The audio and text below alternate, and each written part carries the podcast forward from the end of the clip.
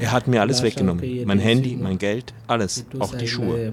Und bevor er abgehauen ist, hat er mich verprügelt.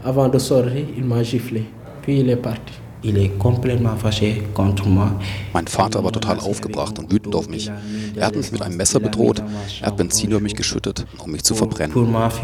In dem Büro von Aid Senegal in Dakar treffen sich wöchentlich mehrere Männer, um ihre Geschichten auszutauschen. Viele leben in der Klandestinität.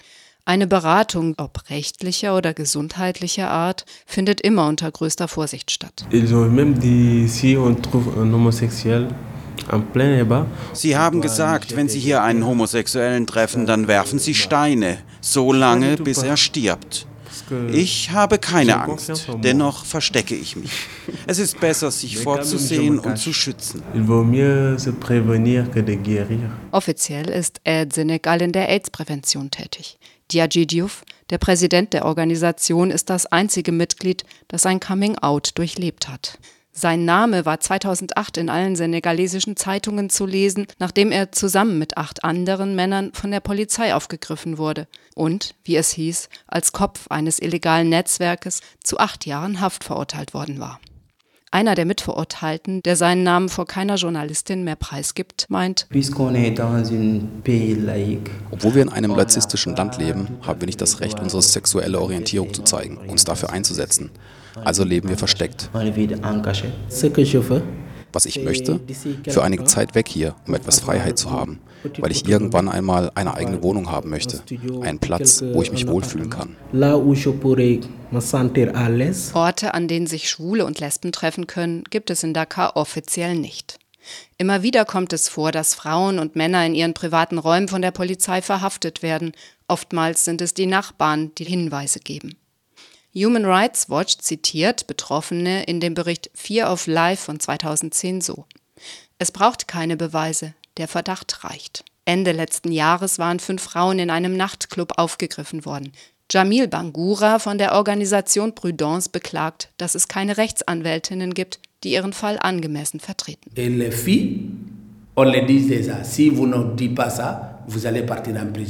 Die fünf Frauen, die jüngst verhaftet wurden und gemeinsam vor der Presse erklärt haben, dass sie lesbisch sind, sollten das zurücknehmen. Die Rechtsanwälte haben ihnen geraten, nicht zu äußern, dass sie lesbisch sind. Sie sollten dazu schweigen. Erst dann wären die Rechtsanwälte bereit, sie zu vertreten. Maintenant, est-ce que quand on te libère maintenant, tu seras plus maintenant lesbien? Doch man muss sich fragen, was das für eine Freilassung ist, wenn du nur deswegen auf freiem Fuß gesetzt wirst, weil du deine sexuelle Orientierung leugnest. Jamil Bandura und Yaji Diouf gehören zu den wenigen, wenn nicht den einzigen Aktivisten im Senegal, die offen mit ihrer Homosexualität gehen und sich in der Öffentlichkeit für die Rechte von LGBT-Personen einsetzen. Rechtlicher Beistand, Gesundheitsversorgung, Wahrung der Privatsphäre, Arbeitsschutz, Schutz vor körperlichen Übergriffen und Folter. Je mittelloser eine Person ist, desto weniger kann sie sich vor Übergriffen schützen. Ja, beaucoup de MSM qui sont au niveau de la Mauritanie. Es gibt viele MSM, die sich jetzt in Mauretanien aufhalten und darauf warten, ihre Papiere zu bekommen, um den Senegal endgültig verlassen zu können. Das heißt, sie beantragen Asyl. Das sind MSM, die im Senegal Probleme haben und hier nicht länger leben können, wegen der Stigmatisierung oder wegen Schwierigkeiten mit der Familie. Alles schlicht aufgrund ihrer sexuellen Orientierung. Also bevorzugen sie es, dieses Land zu verlassen und in ein anderes Land zu flüchten. Präsident Macky Sall hatte im vergangenen Jahr zu Barack Obama gesagt, der Senegal sei nicht homophob. Jamil Bandura, langjähriger Aktivist und Gründer der Organisation Prudence, hat das anders erlebt. Ça reste gravé dans mon mémoire. C'est le cas de Madje Diallo, qui était le secrétaire à l'organisation de l'association Prudence. Il est décédé, on a mené son corps dans son village als Maïdé Diallo, der ehemalige Sekretär von Prudence, starb, wurde sein Leichnam in dem Viertel Darussalam in der Stadt Thies beigesetzt. Nach der Beerdigung hat der dortige Imam zusammen mit einer Gruppe junger Männer den Leichnam wieder ausgegraben. Sie haben ihn getreten wie einen Hund. Wir riefen die Polizei. Die Familie hat den Leichnam wieder an sich genommen und erneut begraben. Das Ganze wiederholte sich dreimal. Schließlich wurde er im Hof des Hauses seines Vaters begraben.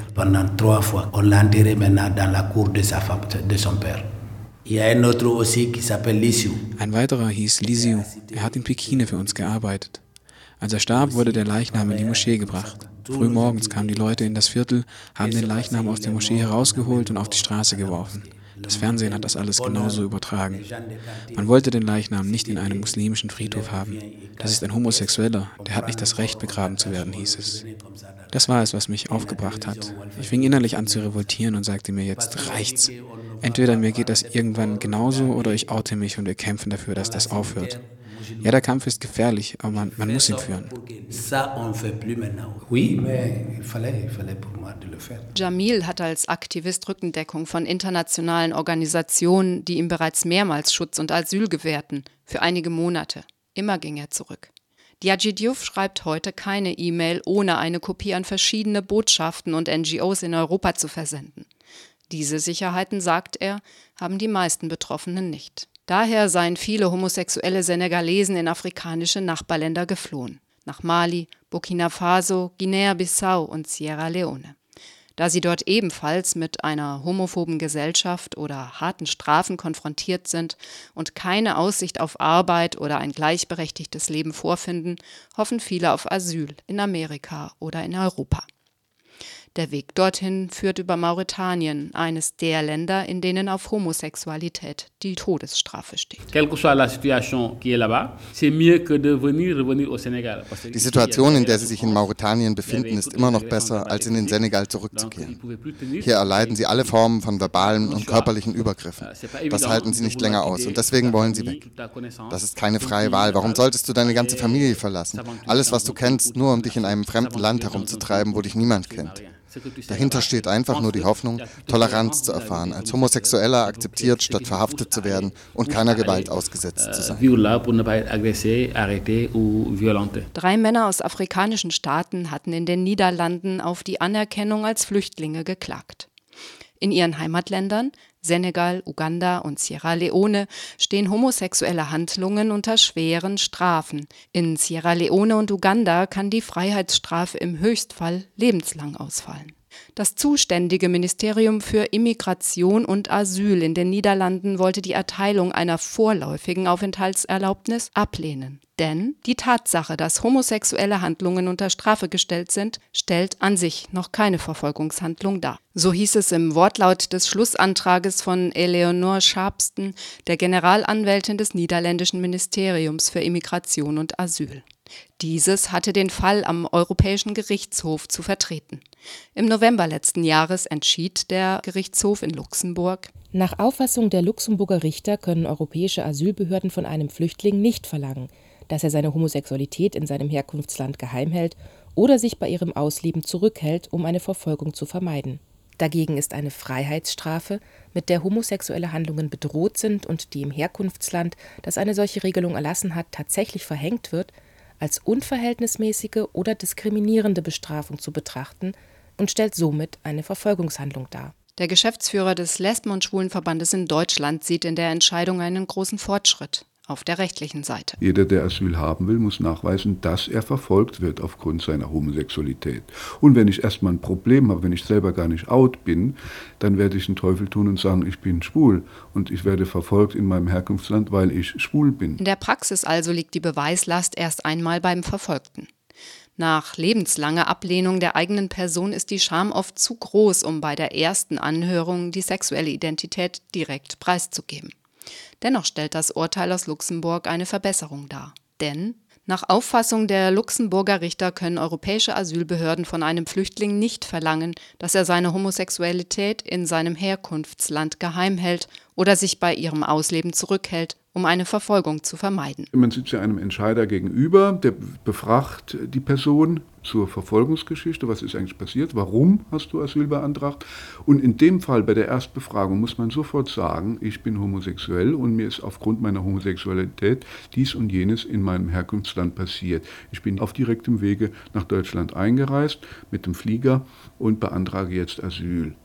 Dann hat man eine Chance, anerkannt zu werden. Wenn man herumdruckst erstmal und eben nicht direkt mit dem, was einem passiert ist, herausrückt, ist das oftmals ein Grund, eben ähm, nicht anerkannt zu werden. Nicht nur in der Praxis bleiben Hürden.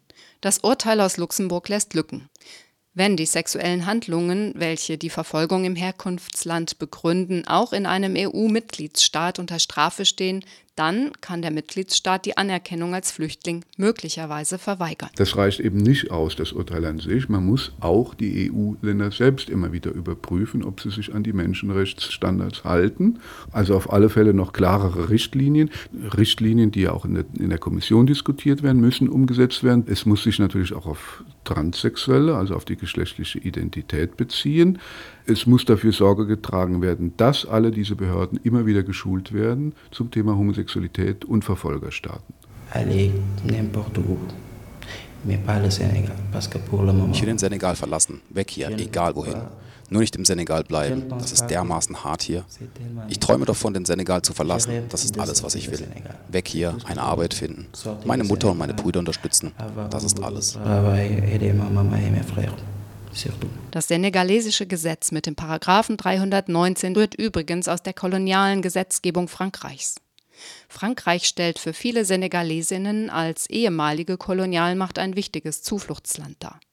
Seit der Einführung der gleichgeschlechtlichen Ehe im letzten Jahr in Frankreich nahmen körperliche Übergriffe auf LGBTI-Personen massiv zu